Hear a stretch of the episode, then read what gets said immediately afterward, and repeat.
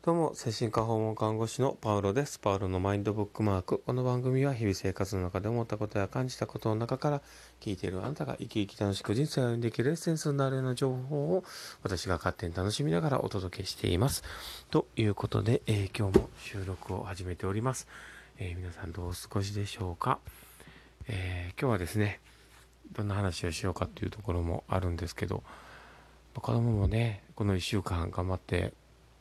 ね、学校にも行ってくれましてですね、ね、あの入学式のね、あのちょっと状況をね、想定したら、ね、この1週間、ね、あの月曜日から金曜日まで学校に行くっていうところもね、すごくエネルギーがいったことだったのかなと思うんですけど、ね、それを、ね、やっただけでもすごく成長だなっていうところも思いながらですね、えー、その次男のね、状況を見ているんですけど、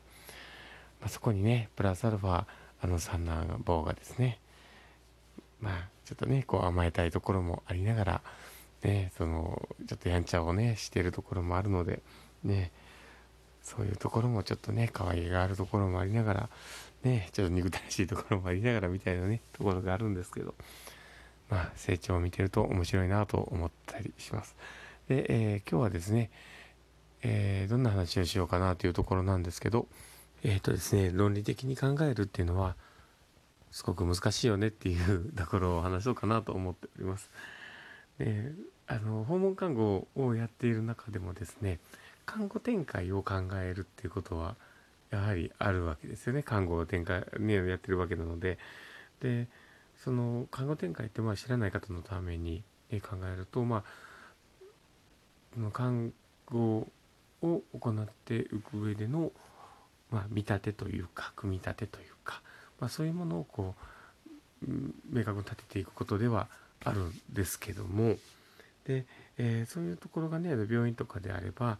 あの、まあ、統一した形という形でクリニカルパスというものが存在をしたり、えー、まあ、看護の、ま、標準化っていうようなところがあったりもします。で、えー、まあ、いろんなねまあ、僕が言ってることはね、僕が感じてることなので、もし全然違うよって方がいるかもしれないですけど、まあ、それはちょっと、あの、ご愛嬌で許していただけたらと思うんですけど、まあ、そういうね、あの、看護展開を、こう、組み立てていくっていうところは、やっぱり論理的に考えていくってことはすごく大事なところではあるんですけど、で、やっぱね、看護師ってね、ねなかなかその直感型の人も結構いるわけなんですよね。で、まあ言っても大半結構ね、直感型の人が多いのかなと思うんですよ。その例えば今まで、えー、触れ合ってきた経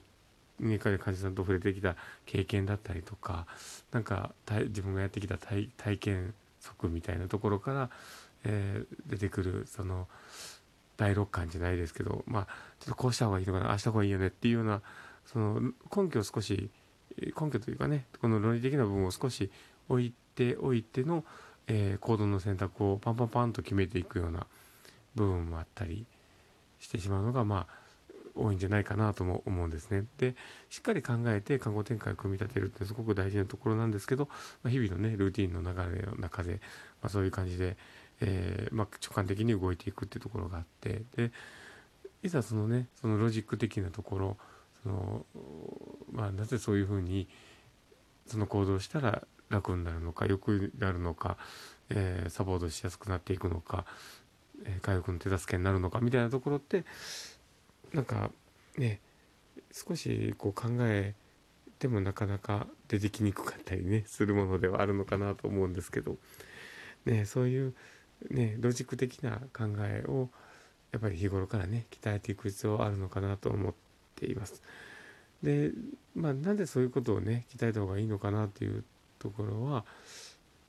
やっぱり自分のやっている行動にまあ根拠があるなしっていうのは自分の、まあ、せなんか整合性というかあの看護という、まあ、技術をやっていく中でのまあ正しさっていうものをやっぱり持って行動していかないと組み立っていかないわけなんですよね。なのでまあそういうね論理的な思考ってすごく大事だよねっていうところになります。でまあそれでもねあのどんなことでもそうだと思うんですよね。特になんかね世の中にねあの起こってる職業の大半のことでもそうですしねあの例えばそのプログラミングとかそういうところの話とかでも、ね、ちゃんとしたロジックねあのまあねプログラムを組み立てなければ物事ってうまく作動しないと思うしでそこら辺のところが直感で成り立ってしまうようなま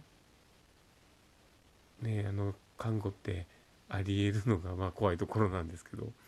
うん。でただでも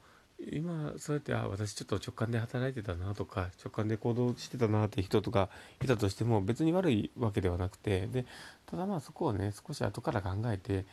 あ私のこの行動はこういう時のために、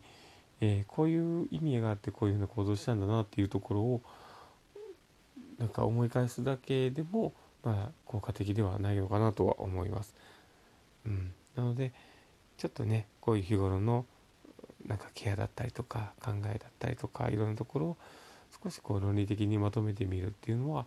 大事かなと思っております。で基本的にそういう論理脳があの普段からあまり鍛えていないとそういういざ考えようと思ってもなかなか考えにくいのでで、まあ、日頃からねなんかそういういろんなものに興味を持ちながらそれって何のためかなとかそれってどういう意味がなるのかなみたいなものとかそういうものをこう考えながら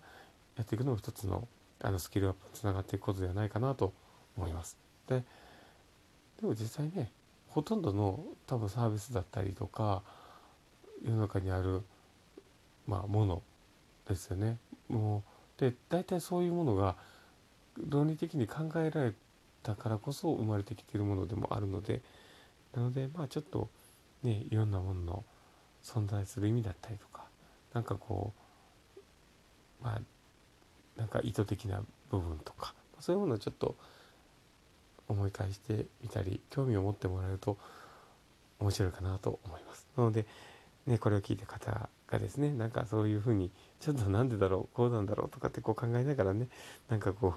う考えてる姿を想像しながらあなんかちょっと微笑ましく思いながらねなんかこう、ね、自分もそうでありたいなっていうところもねこう考えながら、えー、ねこの放送終わりたいかなと思っております。ということで、まあ、今日はねそういう論理的な思考って大事だよねっていうニュアンスの話をねちょっとしてみました。で、まあ、これを聞いてね、面白かったなと思う方がいたらですね、えー、また、あの、放送登録していただけたらありがたいですし、えー、リアクション残していただけたら嬉しいなと思っております。で、あとはね、Facebook の方とかもやっておりますので、もしよければ、えー、フォローいただけたら楽しい、あ、Facebook じゃない、間違った。もうダメだ。ちょっと多分ね、僕眠たいんだと思うね。Twitter とかね、あればまた、あの登録いただけたらありがたいなと思っております。ということであのまた何かねこう、まあ、メッセージとかあのなんかお便りとかいただけると、えー、すごく喜びますのでまたよろしくお願いします。ということで、え、今日の放送は、え、これで終わりたいと思っております。これを聞いたあなたが、え明日も一日素敵な日でありますようにというところでではまた。